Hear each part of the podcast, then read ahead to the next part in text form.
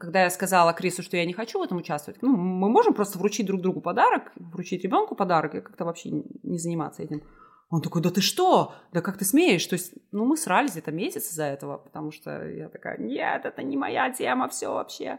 Ну и сейчас, слава богу, это все уже, все уже, знаешь, ко мне не относится. И поэтому, когда, особенно в клубе, да, где я работаю, там начинают спрашивать, ой, там, Крисмас, Крисмас, я говорю, я еврейка.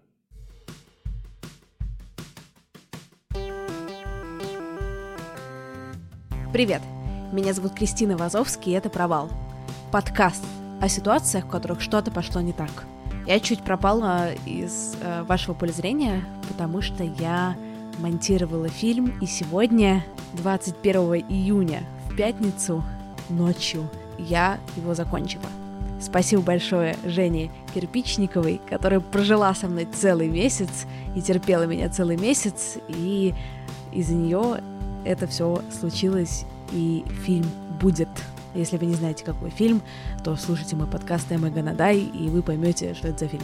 Я теперь сконцентрируюсь на подкастах, и будет еще больше классных гостей и больше классных историй, но пока давайте слушать нашу сегодняшнюю классную гостью. Поехали!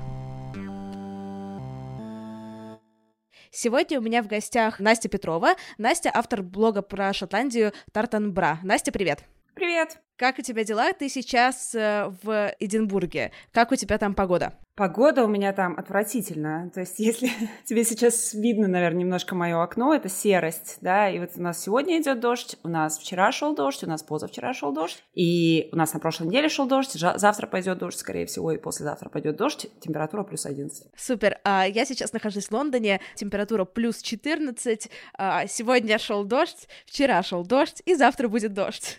Отлично. Когда во всем цивилизованном мире плюс 34, весь Facebook ноет про жару, да, все такие, а, ой, мне, ой, как жарко, ой, как жарко, как вы спасаетесь от жары?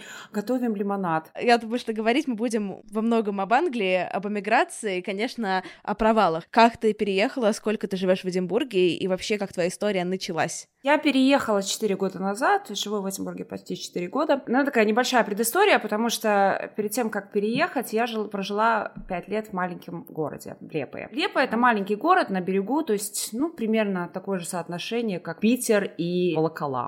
Жопа мира — это маленький город, да, маленькие города — это тлен. Я не знаю, может, есть люди, которые любят маленькие города, я их ненавижу. То есть я познакомилась с шотландским чуваком, и он мне предложил переехать. И я не то чтобы сразу такая, давай, поехали. Нет, я думала два года, и через два года я решила, ну, Латвия, типа, это потенциально страна третьего мира, и я перееду. Что мне терять? Мне нечего терять. Оказалось, мне есть что терять, но, но вот так. А ты сама откуда? Ты сама из этого маленького городка или нет? Я сама, я училась в Лепо, я закончила там среднюю школу, и потом я переехала в Ригу. Потом, уже прожив там 10 лет, я родила ребенка и решила, что ребенка круче всего воспитывать в маленьком городе. Я не знаю, чем я думала, да, то есть женщины сразу после родов, они, ну, им нельзя доверять, понимаешь, им нельзя принимать решения.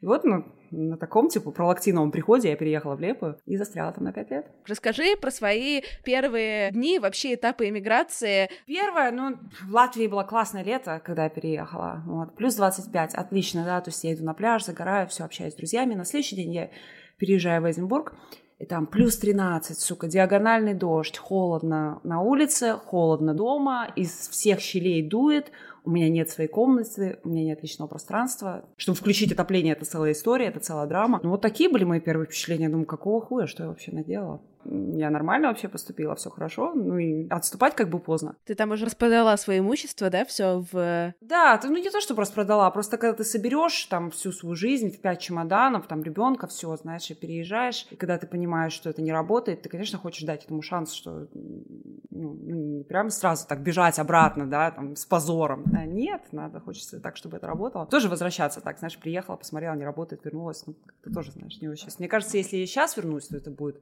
ну, такой небольшой позор, история позора. Вот. Но тогда это было действительно, что я хотя бы должна была доказать себе, что, что я могу, I can make it work. Вот. И я осталась. И как у тебя продвигалась твоя жизнь? Расскажи, в принципе, про вот этот свой experience и про отношения с твоим мужиком. У нас все было очень классно в период ухаживания. Когда я переехала, его идея была в том, чтобы я вписалась так незаметно, по возможности гладко в его жизнь, то есть в его распорядок, стабильную британскую жизнь. Вот. И он считал, что он меня спас из страны третьего мира. И он действительно, то есть он, он на это потратил очень много денег, очень много терпения, да, надо дать ему должное. Когда я переехала, у него, видимо, это терпение исчерпалось. Ну, исчерпались, наверное, и деньги, потому что он говорит, ну, теперь тебе надо здесь найти работу и давай. Типа. Я, конечно, страдала, потому что мне не хватало своего места. У нас была очень маленькая квартира, где мы жили втроем. Поиск работы, да, в UK ты когда приезжаешь, ты представляешь, да, то есть надо открыть счет в банке, надо найти жилье и надо найти работу. Ты не можешь открыть счет в банке без номера социального страхования, тебе не дают номер социального страхования без адреса, ты не можешь получить адрес без счета в банке, ты не можешь открыть счет в банке без номера социального страхования, то есть такой, знаешь, замкнутый круг. Да, особенно если у тебя нет как раз гаранта в виде работы. А на работу тебе не берут без счета в банке, понимаешь? Потому что куда тебе переводить зарплату? Не в конверте же платить? Ну, ну это жесть, конечно. Это... Я с этим столкнулась, но, слава богу, я переезжала э, по учебной визе, и у меня был небольшой эскейп в виде гаранта в виде университета. И поэтому было полегче, но когда я узнала, что вот это все надо сделать, и без одного не сделать другое, и еще все надо делать по телефону, меня вообще убило, что ничего нельзя сделать онлайн, ничего нельзя сделать по почте, по имейлу, точнее, можно по бумажной почте еще что-то сделать. по имейлу ничего не делается, нужно людям звонить. Я ненавижу говорить по телефону просто, мне страшно. Понимаю, я понимаю, и причем, когда ты звонишь, и ты попадаешь в колл-центр, да, когда тебе там перекидывают там с одного, ой, ну, сейчас подождите, подождите, подождите. А я дислексик, мне, чтобы понимать человека, да, вообще любого, мне нужно его видеть. Вот, я не могу, я не понимаю, что люди говорят по телефону, даже по-русски. Я хочу, чтобы у людей были субтитры, вот, у всех. И поэтому все этих миллион звонков, это, конечно, это бюрократия адова, да, это, это было тяжело.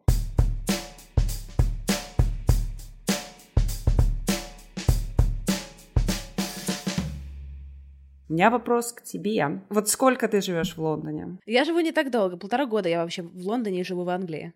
Ты живешь полтора года в Лондоне. Объясни мне, как ты за полтора года стала директором арт-галереи? Как это происходит? Я стала арт-директором в галерее. Это чуть-чуть разные вещи, но поскольку больше там особо директоров не было, можно меня директором считать. Да я по абсолютной удаче там стала нормально работать. Я туда пришла на стажировку, и я с ними почти бесплатно проработала несколько месяцев. Когда у них появился грант и появились деньги, меня сразу туда повысили. Ну, то, чтобы понимать и снизить уровень в пафоса, там всего работает 4 человека. то есть это не то, что ты, наверное, когда говоришь арт-директор галереи современного искусства, наверное, представляешь Тейт Модерн с 18 залами. На самом деле, это по меркам Лондона, наверное, даже довольно большая галерея, но на самом деле, конечно, для людей, которые не ходят в галерею, это довольно маленькая галерея все равно. Окей, okay, то есть все остальные там три человека, это там технический директор, да, там коммерческий директор, да, то есть вы там все, вы там все директора? Давай так, у нас было два владельца, типа владельца директора, и у меня была еще одна девушка, которая занималась всем, чем я не не занималась. Окей, хорошо, это мне что-то объясняет, да, потому что я думаю, боже, какое чудо, что, как это произошло. потому что, когда ты живешь в UK, да, и ты знаешь, как тут в реальности обстоят дела, да, потому что перед тем, как я переехала, мне все здесь говорили, ой, да ты здесь найдешь работу вообще как нефиг, да, местные говорили, конечно, местные, вот, которые не знают, что это такое. А когда ты сюда приезжаешь и начинаешь искать работу, и ты идешь в агентство, потому что никто не нанимает на работу просто так, ты идешь в агентство. А в агентство на тебя смотрят, окей, иностранец, они не смотрят на твой там предыдущий опыт, на твое образование, ни на что, они сразу тебя отчисляют дешевая, неквалифицированная рабочая сила. Идет куда? Идет в шахту. Шахты 2018 года это что? Это колл-центры. Ты устроилась на работу в колл-центр, потому что ничего другого не нашлось. Да, я искала, искала, и как бы нет. И сюда я приезжаю, я никто, естественно, и я попадаю в колл-центр худшей компании в мире, Amazon. У меня, как у обывателя, который смотрит на красивую жизнь в Сан-Франциско, вот эти вот стартапы и вот этот Амазон и вот новое будущее, кажется, что, ну это же так классно работать в Амазон, там, наверное, так все хорошо с life-work balance, отношением с сотрудником и вот новой жизнью. Почему Амазон худшая компания в мире, нужна инфа от инсайдера? Ты знаешь, наверное, хорошо там Джеффу самому, да, вот, основателю. Хорошо, может быть, каким-то там топ-менеджером, может быть, да, и то сомневаюсь. Но мне кажется, они именно потому предоставляют такой хороший клиентский сервис, потому что они ко всем остальным, к своим сотрудникам, они относятся как к зверям в цирке, да, это жесть. То есть у всех есть таргет, да, у всех есть цели, от складского работника до работника колл-центра, до менеджера. Я уверена, что у менеджеров тоже есть какие-то свои таргеты, у них есть показатели, у них есть какие-то галочки, которые они должны поставить, у них есть какое-то количество, допустим, звонков успешных, которые ты должен разрулить в течение часа, например, да, или там количество, если ты менеджер, какое-то количество сотрудников там успешных, которые у тебя должны быть там в течение месяца. На уровне колл-центра это работает так, то есть ты вот сидишь вот так в наушниках, да, целый день, и целый день вот то тюлень позвонит, то олень, постоянно, то есть у тебя не замолкает телефон, и ты постоянно получаешь такой вербальный абьюз по телефону, потому что все звонят, потому что что-то не так. Тебе приходилось когда-нибудь звонить в банк, вот ты, например, не можешь залогиниться в банк, да, вот все, и там,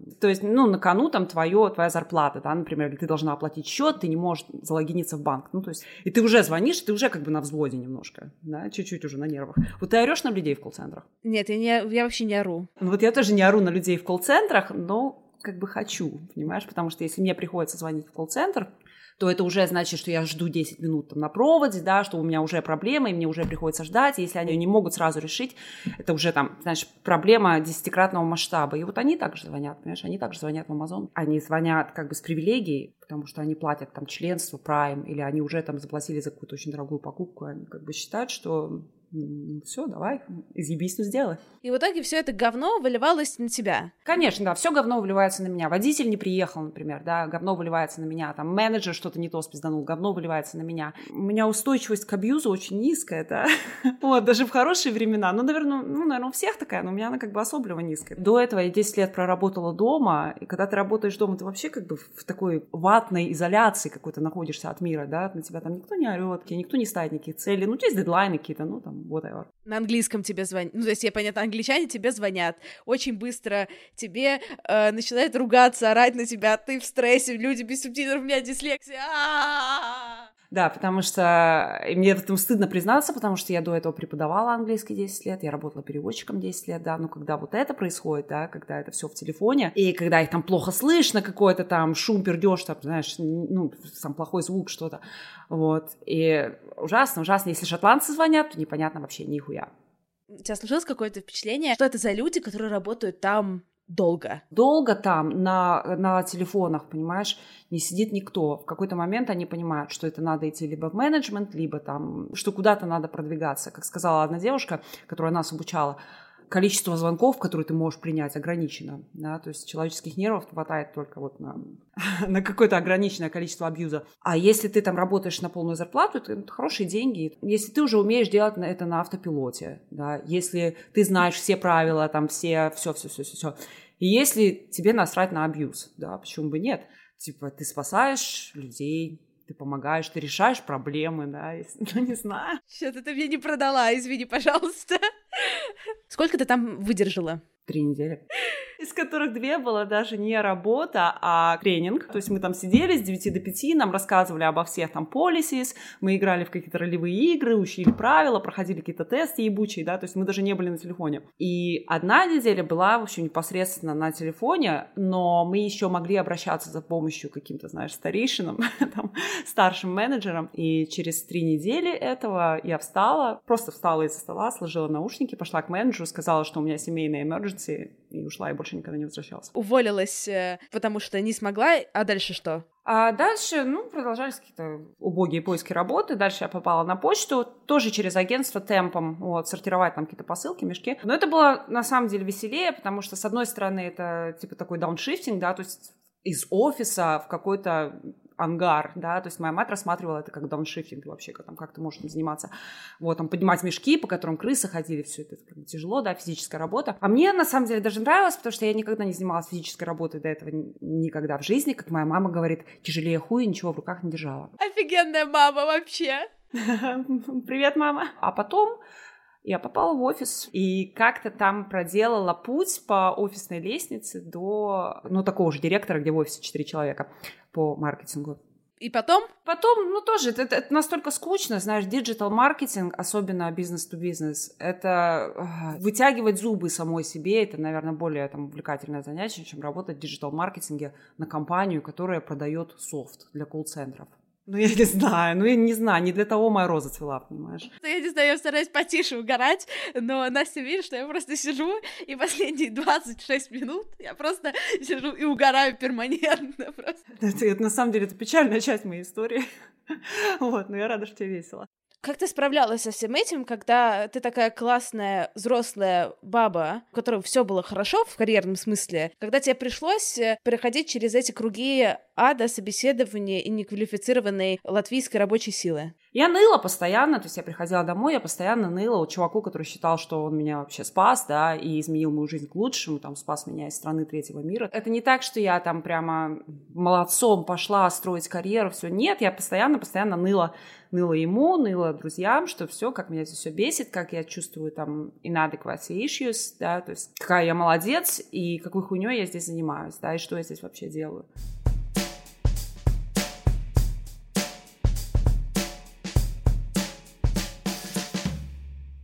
Поговорим с тобой про англичан, про шотландцев, про Англию в принципе. Чем она отличается от России? Вообще, в принципе, про опыт иммиграции, может быть, чуть более общее на самом деле вся вот психология, да, весь менталитет начинается с острова, понимаешь? Они на острове, да, все с острова некуда бежать. Поэтому, если случается какой-то конфликт, да, что-то, то им пиздец, им некуда бежать. Но жизнь — это конфликт, понимаешь? То есть конфликт, он может быть не только негативный, да, что вот мы посрались там, а конфликт может быть позитивный, что, допустим, меня не устраивает то, что ты делаешь, я тебе это в конструктивной форме докладываю, а ты говоришь, ой, здесь я с тобой согласна, а здесь я с тобой не согласна, и мы как-то идем дальше. Вместо того, чтобы решать этот конфликт, они молчат а, как бы они не просто молчат, потому что молчание для них это тоже угроза. То есть, если ты замолчала, они стараются эту паузу чем-то заполнить. Вот. То есть, для них нормально, самое комфортное существование – это сотрясать воздух. На этом зиждется их менталитет, на этом он строится. Как тебе было с э, твоим шотландским мужиком с этой точки зрения жить? Ужасно, ужасно, да, это просто каждый день, понимаешь. А, русские женщины для них, в принципе, слишком интенсивны. Ну, любое наше проявление как-то себя, да, для них much. Вот, и когда ты живешь, и ты постоянно понимаешь, что ты much для кого-то вообще каждый день в твоей жизни, ну, как бы это не круто, понимаешь? Это и ему не круто, и мне не круто. Если у него ко мне какая-то претензия, то есть там я не мою посуду, например, да, он об этом будет молчать, молчать, молчать, молчать, молчать, а через полгода он мне устроит не то чтобы скандал, да, ну типа британский скандал, мне кажется, что ты могла бы вот помыть посуду. И вообще, причем не в контексте, да, ни в чем вообще, просто в отрыве от всего. Я такая, ха? Что? ну и вот так, у них все происходит с задержкой какой-то очень большой, да, если вообще происходит. Или, например, там, я полгода не мыла посуду, через полгода мы расстаемся, да, я так и не, не поняла, что произошло, да. А если ты говоришь, типа, чувак, э, там, я чувствую, что что-то не так, тебе скажет он, что не так?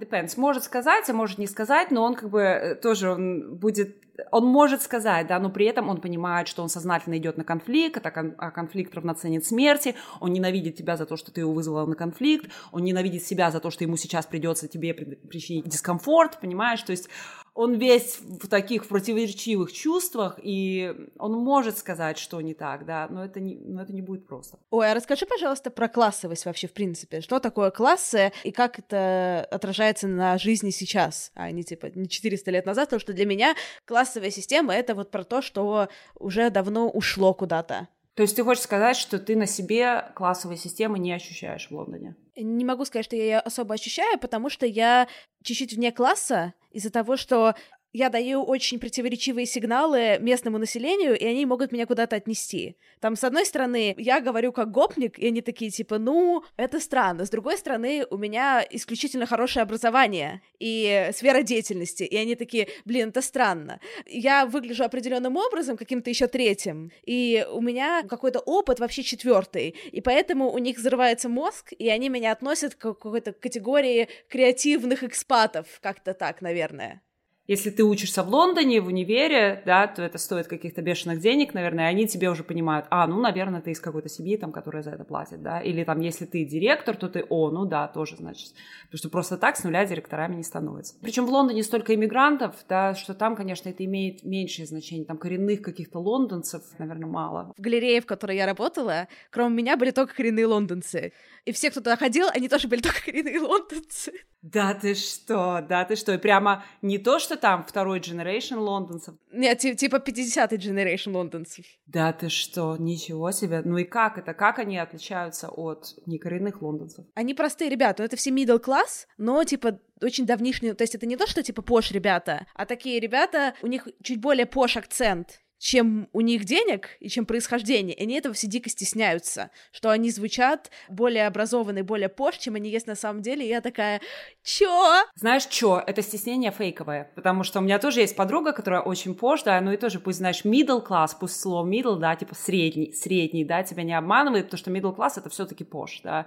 Она пытается там одеваться, трешово одеваться, трешово говорить, и стесняется тоже своего пош-акцента, потому что она ходила в Кембридж, и потому что она из, э, ну, из, из очень пош семьи, это не значит, что у них много денег. Классовая система устроена так, то есть человека очень легко вычислить по акценту, то есть они сразу по акценту могут понять, в какую ты школу ходил, из какой то семьи, из какого ты, даже там территориально, да, из какого ты района, там чуть ли не с какой то улицы. Условно, да, есть upper class, да, но его тоже называют middle классом, на самом деле, вот есть middle class, но это все posh да, то есть все это для иммигранта это все posh. И есть working class, то есть это люди чаще всего без образования, которые родились в working class семью, да, и живут так же, как жили их родители. Это как в Индии, знаешь, родиться в касту. Ты родился в эту касту, ты в этой касте умрешь. Интерклассовые отношения, там, браки, все это, ну, настолько маловероятно, что ну, не знаю даже. И вот middle class, я не знаю, у них есть жизненный план. Они знают, куда они пойдут, они знают, что они будут делать. То есть обычно это выглядит так. Они учатся в школе, потом они берут год на путешествие, ну, которое тоже они себе могут позволить, потому что, ну, потому что у них есть семья, которая стоит за их плечами.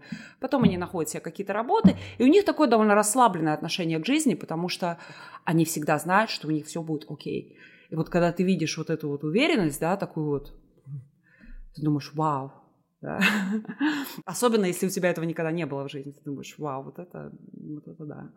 Рабочий класс в Британии сильно обижен. То есть все равно как бы фактически он менее обижен, чем все постсоветское пространство, да, если так думать. Но по сравнению с как бы с британским middle классом и upper классом, они сильно обижены, они обижены незаслуженно, потому что Маргарет Тэтчер закрыла в 80-х всю индустрию, как-то продвинула тот месседж, что быть рабочим классом это стыдно. Вот, ты должен выбраться в офис. На заводе не круто, выбирайся в офис. А почему не круто на заводе? Нормально же. И поэтому у них такое отношение, знаешь, к себе, к жизни, что а, ебись оно все конем, там, все равно у нас нет будущего, знаешь, то есть, а, все равно вот я там не, ну, не накоплю на квартиру, ну, пойду куплю пиваса, да, а все равно там нам всем пропадать, знаешь, там, закажу take away. Зачем там питаться чем-то полезным, знаешь, все равно, все равно мы все сдохнем хуям. Если ты, не дай бог, спалишься на том, что ты просто хочешь быть такой, типа, класс туризм, знаешь, poverty туризм, боже, тебя упаси, да? А есть такой поверти туризм? Конечно, он везде есть. То есть Posh Girls, они устают от своих там инцестных каких-то чуваков, у которых все хорошо. Вот, и они идут, эти, ну, ну, ну, хотя, ну, хотя бы переспать, да, или хотя бы потусить с чуваком из рабочего класса так, чтобы для экзотики. Вот, и это для чуваков рабочего класса очень оскорбительно. Я тебе говорю из первых рук. Вот, поэтому если ты тусишь с парнем рабочего класса, не говори, где ты училась, вот, не говори, что ты директор, говори с русским акцентом, тогда, по крайней мере, ты хорошо проведешь время. Расскажи, то есть ты, ты как бы тусила с чуваком из рабочего класса, а ты там сходила за свою или все равно? Видишь ли, чувак, к которому я переехала, он не был чуваком из рабочего класса. Он учился с принцем Вильямом и Кейт на одном потоке, да, в Сент-Эндрюс. То есть он не был из рабочего класса. А пост-чувак? Да, Джордан, вот, рабочий класс. За свою нет, нет, за свою я не схожу нигде, потому что я иммигрант. Как тебе с э, клеймом иммигранта вообще? Вообще ужасно, конечно. не прикольно. Очень осложняет общение. То есть они видят в первую очередь иммигранта, а потом уже личность. Что у тебя сейчас происходит вообще в жизни? А сейчас, на самом деле, мне с работой повезло. Я закончила курсы э, фитнес-тренера. Сейчас, в конце концов, я работаю в фитнес-клубе только для женщин, а я люблю работать с женщинами. Да? То есть я действительно делаю этот мир лучше. Я могу быть сама собой, я могу там тупить, я могу ржать, я могу шутить какие-то свои неприличные шутки. И у меня, у меня лучший босс в мире, то есть действительно мне сейчас не на что жаловаться. У меня самая лучшая работа в мире. Это просто hands-off. Какое у тебя вот на сегодняшний день ощущение? Ты останешься жить в Эдинбурге, или ты в какой-то момент уедешь куда-то, или вообще тебе пока непонятно? Ты знаешь, сложно. Я об этом думаю каждый день. Каждый божий день я просыпаюсь и думаю, боже, что я здесь делаю. У меня очень хорошая работа. Я работаю в Curves, это женский клуб, женский спортклуб, и у него есть франшизы по всему миру, в том числе и в Риге. И я каждый раз, каждое лето я езжу в Ригу, и каждый раз там охуенно, это мой happy place, да, и мне кажется, что если я вернусь в Ригу, там всегда будет так же охуенно, всегда солнце, всегда море, пляж, друзья, что как бы не так. И я погуглила, сколько там платят. Полный рабочий день, 400 евро в месяц. Па-па-па-па-па. Ну и ладно бы, если бы 400 евро в месяц, но квартира стоит, например, 100, да, или даже 200. Нет, квартира стоит тоже 400. И я такая, фак, Сейчас я такая, окей, я такая болтаюсь как говно в проруби, да, у меня прекрасная работа. Значит, в сентябре я начинаю свое обучение на преподавателя йоги. Это ебанина продлится еще год. То есть еще, по крайней мере, на полтора, ну, год и там, несколько месяцев я застряла здесь как бы это снимает с меня pressure, да, снимает какое-то давление, вот прямо сейчас принимает решение, вот я здесь несчастлива, я успешна, но я несчастлива, что мне делать, уезжать или оставаться? Это снимает с меня давление, я останусь здесь, я еще поучусь на препода йоги, а потом там, не знаю, может там Латвию смоет с лица земли, может быть случится Брексит, может быть Эдинбург и Рига станут города побратимые, и там бесплатно начнет летать Райнейр, да, туда-сюда. Скорее Ригу смоет. Не знаю, да, не знаю, что произойдет, то есть пока что я вот так вот выжидаю выжидающей позиции. Я, я понимаю, хотя на самом деле это такой всегда, мне кажется, очень сложный вопрос. Особенно у тебя же есть и ребенок, про которого мы не говорим, с точки зрения того, что это же тоже не только тебе переезжать, правильно? Ребенка ты цыганам шотландским же тоже не сможешь оставить. Конечно, но это фактор номер один на самом деле, потому что одно дело это я сама, я сама выкарабкаюсь вообще везде, в любой ситуации. Другое дело – это срывать ребенка из школы, то есть она здесь учится на английском, и ехать туда, где недавно запретили образование на русском, куда, в латышскую школу, да ладно, да, и здесь учатся дети в школе немножко не так, как учатся в Латвии, да, то есть в Латвии ты идешь в школу в первый класс, и тебя сразу начинают прессовать, там, 18 уроков в день, у тебя какой-то неподъемный ранец, родители сидят за уроками, какая-то, блядь, тригонометрия там в первом классе, еще там на латышском, на русском, знаешь. Здесь этого нету ничего, здесь у нее вообще в рюкзаке завалявшийся сыр там трехнедельной давности, знаешь. Какие учебники? Вообще, о чем вы? Ну, их здесь в основном в школах учат толерантности, там, каким-то общим знаниям о мире, мире. Ну, есть какая-то математика, там русский, знаешь, все. Вот, но я просто не могу, я не могу себе представить, как я ее из этих условий обратно повезу в те. И, ну, это главная причина, по которой я не переезжаю.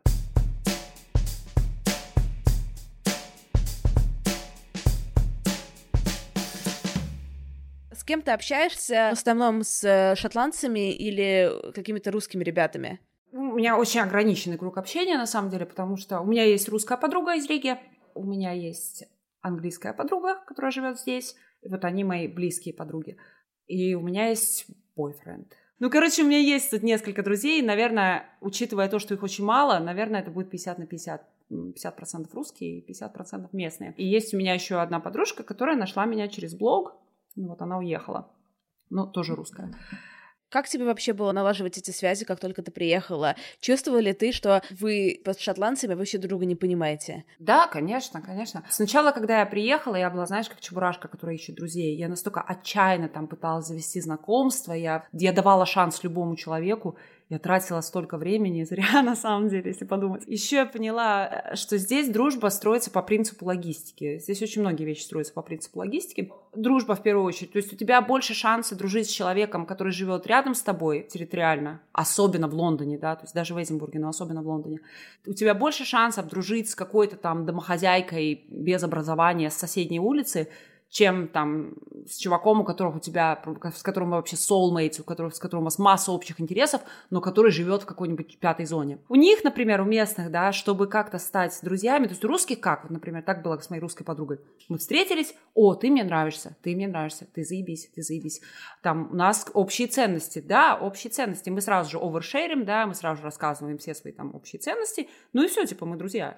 У них здесь так, ты проводишь год-два, общаясь на какие-то нейтральные темы, да, регулярно встречаясь, то над этим надо работать, регулярно встречаться так, чтобы наконец-то они тебе там смогли приоткрыться, чтобы они тебя там позвали домой. Просто надо проделать какую-то долгую работу, вот, и, и потом, в конце концов, и эту работу поддерживать, да, то есть здесь отношения с друзьями — это работа.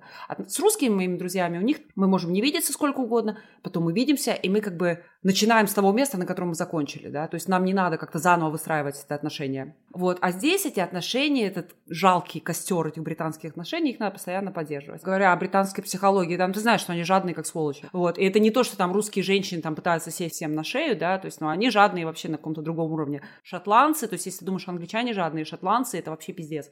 То есть, что делает мой бойфренд, когда мы сремся? Например, то есть если он заплатил там за два такси, да, вот так вот, он такой, так, мы расстаемся, теперь ты мне должна вернуть половину денег за эти два такси. Или там, о, ты у меня была дома там, когда там счетчик газовый крутился, ну сейчас-ка заплати-ка половину за газ. Они могут за тебя заплатить, но это для них настолько противоестественно, что они потом переведут все твое плохое поведение на деньги, да,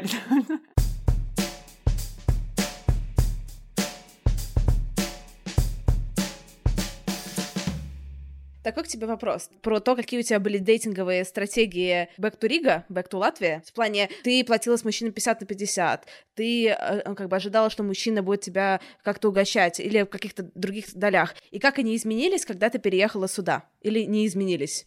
Но на самом деле я, конечно, ожидаю, что на первых свиданиях понятно, что мужчина всегда все платит, это естественно, да, куда-то идем. И, э, ну, причем я не против сама заплатить, но мне был важен тот акт, что перед, вот, ну, не знаю, официанту деньги даст мужчина, да, я могу ему сама там под столом дать двадцатку, не знаю, или сколько-то, да, то есть я не против заплатить, но мне было важно, чтобы вот эта видимость, да, что мужчина платит. Или, допустим, когда у меня есть деньги, да, я там пойду заплачу, то есть это все было рандомно. Здесь, конечно, все изменилось. И, видишь, я переехала сюда к мужчине, и поэтому мне не надо было, да, дейтинговые стратегии продумывать, да, то есть мы жили вместе. Вот, но тоже он там быстренько подсчитал, какой процент из своей зарплаты он платит за квартиру, да, и поэтому он как пропорционально сопоставил это с моей зарплатой, и то есть, соответственно, какой процент с моей зарплаты я должна платить за квартиру, потому что они не только жадные, но и справедливые. То есть принцип справедливости, он стоит даже превыше принципа жадности. Есть они не хотят, чтобы за них платила женщина, они просто хотят, чтобы все было по справедливости, все было пополам. Когда я помню, что я с кем-то встречалась в России, я довольно часто ходила на первое свидание куда-то есть. Но поскольку здесь это так дорого, то есть это реально, ну, не то что событие выйти, ну да, это не, ты, не, ты просто не заскакиваешь, поэтому сюда на первое свидание никто не ходит, тем более из ресторана сложно свалить. Я понимаю, о чем Я слышала твой подкаст, когда тебе чувак предложил в ресторане, Кристина, давай сбежим, потому что у него не было денег. Такое тоже бывало. Забавно. Это, мне кажется, здесь поэтому все ходят в пабы, потому что все берут одинаковое пиво, которое стоит одинаково, и тогда получается честно. Да, да, потому что ты не можешь там заказать устрицы, да, или ты, ну, не можешь. Ну, конечно, ты тоже можешь постараться там заказать, заказать себе что-то подороже. Ну да, да, все получается честно, и все типа, ну, из бара можно проще уйти, чем из ресторана. Ну и вообще, мне так кажется, не знаю, ну, я в меньшинстве, конечно, да, это не популярное мнение. Я люблю есть одна. Я всегда читаю во время еды, и мне жрать с людьми скучно. Я сразу же все такая быстро съела, ну все, и сижу. Ну, пожрали, и все. А так, чтобы прямо за едой и говорить о еде, и там думать о еде, и нет, это скучно.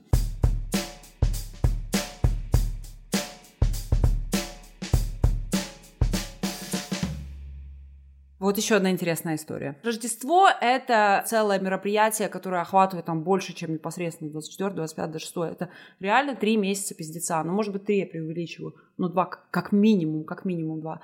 То есть что такое Рождество в Латвии, например, да? какого-то там 24 или 25 там, ты выпьешь глинтвейна, да, с друзьями там или с семьей, ты можешь сходишь там на Домскую площадь, выпьешь там глинтвейн, может быть, поужинаешь с семьей, но это такой тихий семейный праздник. Здесь Рождество — это такая вообще коммерческая вакханалия. То есть уже с сентября уже начинаются такие там, ну что, are you ready for Christmas? Are you excited for Christmas? И, и то есть уже с сентября надо покупать открытки. Некоторые покупают открытки и подписывают их весь год. То есть это не шутка. И если ты не часть этого, ты себя чувствуешь немного ну так, ну не то чтобы не пришей везде рукав, да, не то чтобы там на теплоходе музыка играет, там, а я стою на берегу, а то, что ты в каком-то живешь дне сурка, и все вокруг тебя говорят одну и ту же хуйню, и ты просто хочешь закрыть уши и, так, и просто не слышать этого никогда. Потом, если ты живешь, например, в британской семье, да, вот как я жила вот этой ебаной аристократии, да, вот э, с, с моим британским пош-парнем, э, нужно было э, написать список, чего ты, что ты хочешь, какие ты подарки хочешь от каждого члена семьи. Ты должна проверить другие списки, кто тебе написал там, что они хотят, да, и тоже там в пределах какой суммы, то есть это все какие-то негласные правила, и купить вот эти подарки. Подарки для членов семьи нужно собственноручно завернуть все. Ну, блядь, а это какое-то уже Мария искусница, знаешь, я не умею заворачивать. То есть они подарки могут завернуть так мастерски, знаешь, знаешь, вот как они сигаретки скручивают, сигарету или косяк, да, они могут закрутить на ходу, под дождем, вообще на бегу, там, в каком-то полушпагате. Точно так же они заворачивают подарки. Этот скилл нарабатывается годами с рождения, они их там заворачивают, да, особенно, даже не то, чтобы там какая-то книжка, да, любой подарок, любой форма они могут завернуть быстро и мастерски. Подарки надо собственноручно завернуть. Есть подарки для первого дня, там какие-то... А, есть этот чулок с подарками, да, и там должны быть какие-то маленькие подарочки. То есть каждый там, ну, какое-то говно, типа там стирательная резинка, знаешь, конфетка, вот такое. То есть надо им набить чулок бесполезный хлам. И на следующий день вручаются большие подарки, да, ну их тоже должно быть несколько. То есть подарками нужно осыпать. Там, знаешь, казалось бы, проблемы первого мира, да, чего ты жалуешься подарили тебе подарки, да, скажите, пожалуйста. Но это настолько вообще такой хоровод, да, вот э, то, что, что тебе нужно людям купить, что они тебе покупают. Люди влезают в долги, люди реально влезают в долги, которые они потом отдают весь год. И чем беднее семья, тем больше она считает себя обязанной провести Рождество как бы с шиком понимаешь, чтобы детям это запомнилось, чтобы им это запомнилось. То есть они влезают в долги еще больше, чем ну, те, кто могут себе это позволить. Когда я сказала Крису, что я не хочу в этом участвовать, ну, мы можем просто вручить друг другу подарок, вручить ребенку подарок и как-то вообще не заниматься этим. Он такой, да ты что? Да как ты смеешь? То есть, ну, мы срались где-то месяц из-за этого, потому что я такая, нет, это не моя тема, все вообще. Ну и сейчас, слава богу, это все уже, все уже, знаешь, ко мне не относится. И поэтому, когда особенно в клубе, да, где я работаю, там начинают спрашивать, ой, там Крисмас, Крисмас, я говорю, я еврейка. Ты знаешь, это ты старый анекдот, ты еврей по папе или по маме, я еврей по ситуации. Ты очень классно писала всякие штуки про традиции, про классовость и про все вот это вот. Но мне кажется, проблема для меня лично во всем этом разобраться, это что нужно такие вещи цеплять из воздуха, потому что тебе люди из культуры зачастую не могут нормально объяснить, как это устроено, потому что они просто в этом живут и не очень могут абстрагироваться. А иногда лично мне даже очень стыдно спрашивать, потому что у всех такое ощущение, что я тоже должна это знать вот так вот. Как ты с этим вообще справлялась, и был ли у тебя какой-то подход, как разобраться во всем этом, например, рождественском пиздеце? Ну, это только собственный опыт, потому что мне, видишь, мне повезло, я встречалась с представителями очень разных классов. Э, история вообще, такой нарратив, да, э, upper класса, middle класса и working класса, он очень-очень разный. И поэтому я теперь могу сравнить, вот где ложь, где пиздеж, где то, в чем они живут, а где то, что есть на самом деле. Просто, знаешь, жизнь здесь, вращаться, никому не верить, никому не верить на слово. Они любят систему, поэтому британцы дико любят стоять в очередях, да, все это, потому что очередь — это система, это самая простая, самая прекрасная, понятная система. Они везде найдут или создадут какую-то микросистему, там, систему там разговоров, какой-то черновик диалогов каких-то, да, о которых можно говорить там про Рождество. То есть какой-то, какие-то шаблоны, да, шаблоны там, шаблоны здесь. Они в каждом классе разные. Ты можешь в них участвовать, ты можешь в них не участвовать. Ты можешь там говорить talk, да, ты можешь зайти в магазин, там поговорить talk там с продавщицей, да, ой, там дождик, знаешь. А можешь не говорить, можешь просто сделать морду кирпичом, да, ты можешь говорить сори, сори, сори везде, а можешь не говорить. Мне кажется, чтобы нарушать правила, надо их знать. И то, то же самое говорят там про художников, да, каких-то абстракционистов. Ой, там нарисовал три палки, да, а, типа, что это за искусство, я тоже так могу. Ну, на самом деле, художник прошел всю классическую школу, просто потом он выбрал нарисовать три палки, например. Ну и потом ты понимаешь, что да, я никуда не вписываюсь, ни там, ни сям, окей. Вот. ну и я вообще по жизни очень мало куда вписываюсь, так уж, если честно, да. Тем более в какой-то другой культуре. И ты выбираешь, насколько ты хочешь в этом участвовать.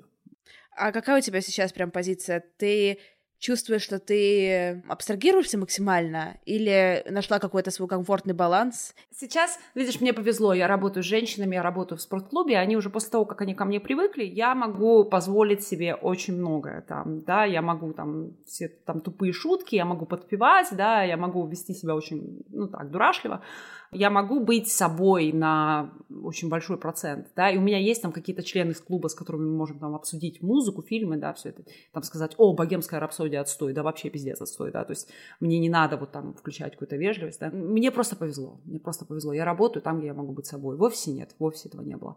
Вот. А в таком разнообразии людей, в, так, ну, в таком количестве людей, которые каждый день через меня проходят, ну, хоть кто-то, знаешь, хоть 10 человек будет такие, с которыми ты где-то на каком-то уровне коннектишься. Вот. И у меня есть коллега словачка, которая тоже, с которой мы такие, ой, там иммигрантская тоска, березки, клубничка, да, все это, вот. Поэтому я могу быть собой, да, в каких-то ситуациях. Ну и, конечно, когда я с бойфрендом, тогда начинаются проблемы, потому что где-то я могу быть собой, а где-то не могу, где-то для него much. А где для него much? Для него too much э, там, когда я говорю ему что-то, да, ну, причем даже не ругаюсь с ним, а говорю там, а вот принеси там мне то-то. Он такой, что ты орешь на меня?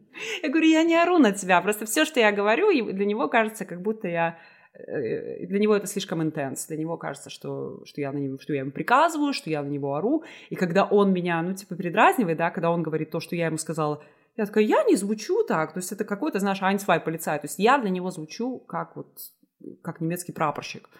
Я не знаю, как звучит немецкий прапорщик, ну, допустим, да. Вот, как там в армии, да, как приказывают. А я просто разговариваю, на самом деле, вот как, вот как с тобой.